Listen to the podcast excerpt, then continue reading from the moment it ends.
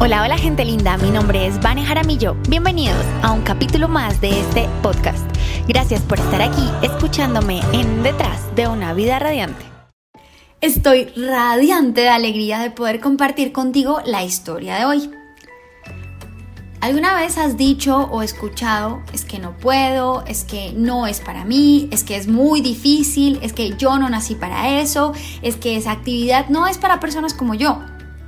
Si es así, esta historia te va a ayudar a cambiar de perspectiva al respecto. Érase una vez un humano, un gato y un mosquito. Este humano tenía una historia de vida bien particular.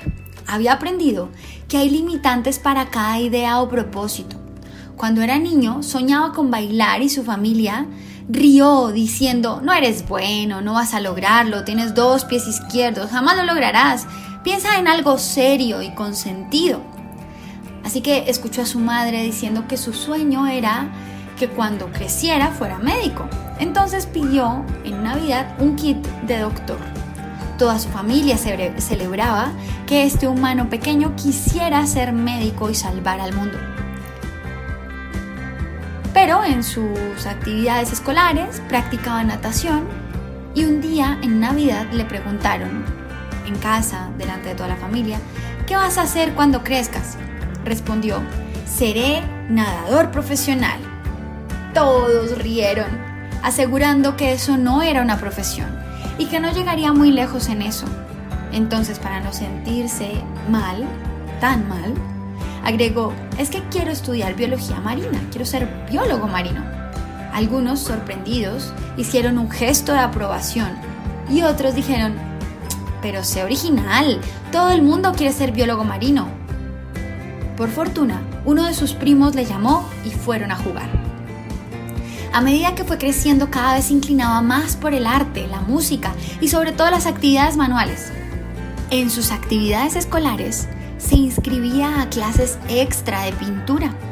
Se quedaba horas y horas dibujando. Hacía réplicas idénticas de sus cuadernos de estudio. Los adultos le, le decían, lo copiaste. Se reían, le hacían perder la esperanza.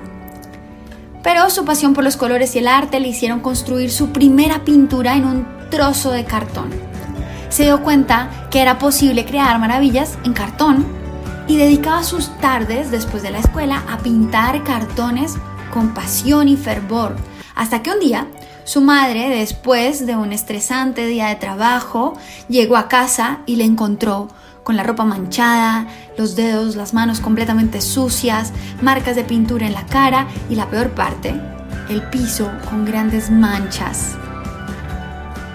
Su madre no sabía manejar su enojo, no tenía idea de lo que estaba pasando en la mente de ese ser y arremetió una serie de gritos, insultos, golpes y palabras desmotivantes que se quedaron en la mente de este pequeño ser. Retumbando estaban esas palabras de su madre, se repetían una y otra vez. Yo me encargo de mantener todo al día para además tener que limpiar tus desastres. Así que si vas a ensuciar el piso y dañar la ropa, no vuelvas a pintar. No vuelvas a pintar. No vuelvas a pintar. No vuelvas a pintar. Este adolescente ser humano guardó sus pinturas en una caja y prometió no volver a pintar. Así que llegó a la adultez con la firme convicción de no poder, de no ser suficientemente bueno, de que lo que le apasionaba no le agradaba a otros. Una constante serie de ideas limitantes y negativas que se repetía internamente. Este humano escuchaba y había escuchado constantemente a otros diciendo, no puedes, te falta esto, tú tienes que hacer esto otro para poder lograr lo que quieres, necesitas este paso, necesitas esta cosa, necesitas este y este y este y este y este y este y este y este y este y este y este y este y este proceso, infinidad de pasos según las teorías de su entorno, tenía que capacitarse o tener capacidades extraordinarias para poder lograr esas cosas que se trazaban en su mente o esos sueños. Tal era el nivel de requisitos acumulados en su mente respecto a estándares que le habían impuesto que creía que un ser humano o cualquier ser vivo no podría lograr ciertas cosas porque no cumplía con esos determinados estándares. Un día, en su casa, su gato empezó a correr persiguiendo algo. De repente se atravesó al frente suyo muy rápido y con determinación. Cuando alzó la vista, vio un mosquito volando cerca al techo. Y el humano, tal como lo había aprendido durante toda su vida, le dijo, ¿Cómo se te ocurre querer alcanzar ese mosquito? Si ese mosquito tiene alas y tú eres un gato. El gato tenía fija su mirada en el mosquito mientras el humano decía, no tienes alas, está muy alto, a menos de que vueles no lo vas a poder alcanzar. El gato saltó y el mosquito voló en otra dirección. Así que el gato salió corriendo a de atraparlo. El humano gritó, deja ese mosquito en paz, ya, ya, para, para, para, deja de intentarlo.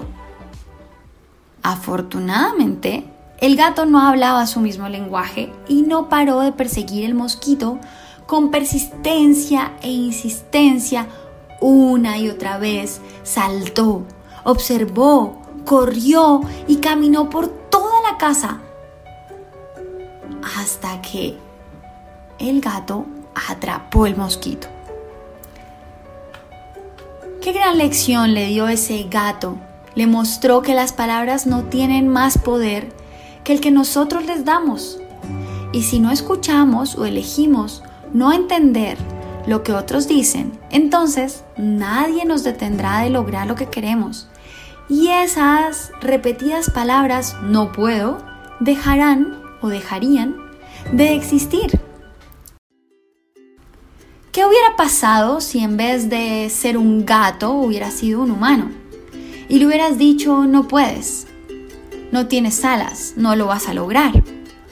Quizás se hubiera convertido en el humano corriente de esta historia que deja atrás lo que quiere porque otros le dicen que le falta o que no puede. Muchos se burlaron de Miguel Ángel o de Da Vinci o de Picasso o de los hermanos White que fueron precursores en la aviación. De todos ellos se burlaron y les dijeron, tú no puedes. ¿Quién te crees? Tú no eres capaz de eso. Pero se necesita la mente de ese gato, persistente, enfocado, determinado y con su mirada fija en ese objetivo a alcanzar, sin detenerse hasta cumplirlo. Mira, de corazón te pido, te pido que esto no te pase, que no le des el poder a las palabras de otros para creer que no puedes.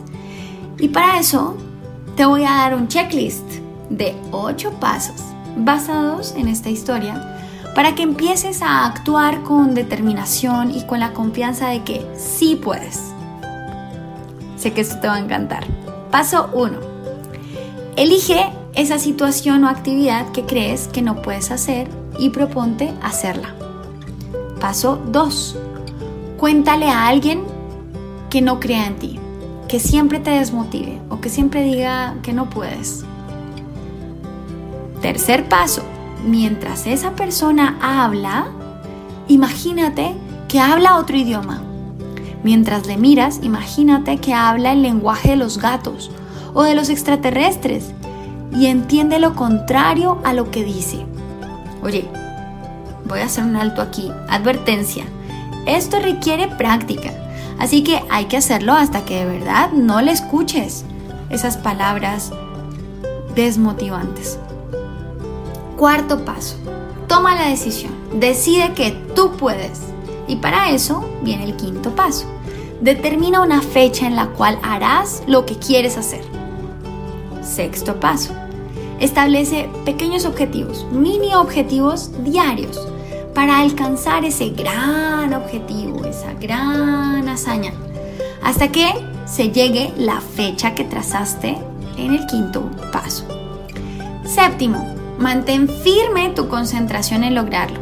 De nada, de nada te dejes distraer. Mejor dicho, que nada te aleje de ese objetivo. Número 8. Disfruta el proceso y celebra cada logro. diario, no los logros de el mes o del año o hasta que lo alcances. No, no, no. Celebra haber avanzado un pasito más hacia ese objetivo cada día. Y cuando alcances ese propósito, esa actividad, ese reto que te pongas, vuelve a contarle a la misma persona que te dijo que no podías y hazle saber con mucho amor, ojo, con mucho, mucho, mucho amor, que sí se puede y sobre todo que tú puedes. Atención, no es para restregárselo con soberbia ahí en la cara como yo sí pude, tú me dijiste que no podía, pero yo sí pude. No, no, no, no, no se trata de esto, no. Esto tiene una intención y es hacer de este mundo un mundo mejor, con menos personas limitadoras. Así que cuéntale a esta persona con alegría, con orgullo, siéntete llena, lleno de orgullo contando esto, con, con el pecho hinchado, como cuando uno cuenta me gradué de la universidad o hice una maestría. Exactamente igual, logré eso que te dije. Te aseguro que esto va a generar un cambio increíble, tanto en ese amigo o esa persona, como en ti. Pero, oye, antes de que te vayas, me gustaría saber de ti, saber qué pasa en tu mente, saber si te gusta lo que escuchas en este podcast y si quieres que te dé algún paso a paso o unas claves para salir de esa situación que te tiene en colapso o en sufrimiento o en preocupación. Cuéntame, quiero saber de ti. Así que bueno, esto ha sido todo por hoy. No me puedo ir sin darte gracias infinitas por haberme prestado tus oídos una vez más y recordarte que visites mi página vanejaramillo.com y te registres en la temática que te llame la atención, pero sobre todo que me busques en redes sociales, que me escribas, que me dejes algún mensaje por correo electrónico a vaneresponde.com y estaré encantada, llena de dicha y gozo en responder tus preguntas. Ya sabes que cada una de estas historias está inspirada en cada una de las personas que me escribe. Entonces, ¿no te parecería fabuloso que una de las historias que contamos aquí esté inspirada en ti? Yo sé que sí.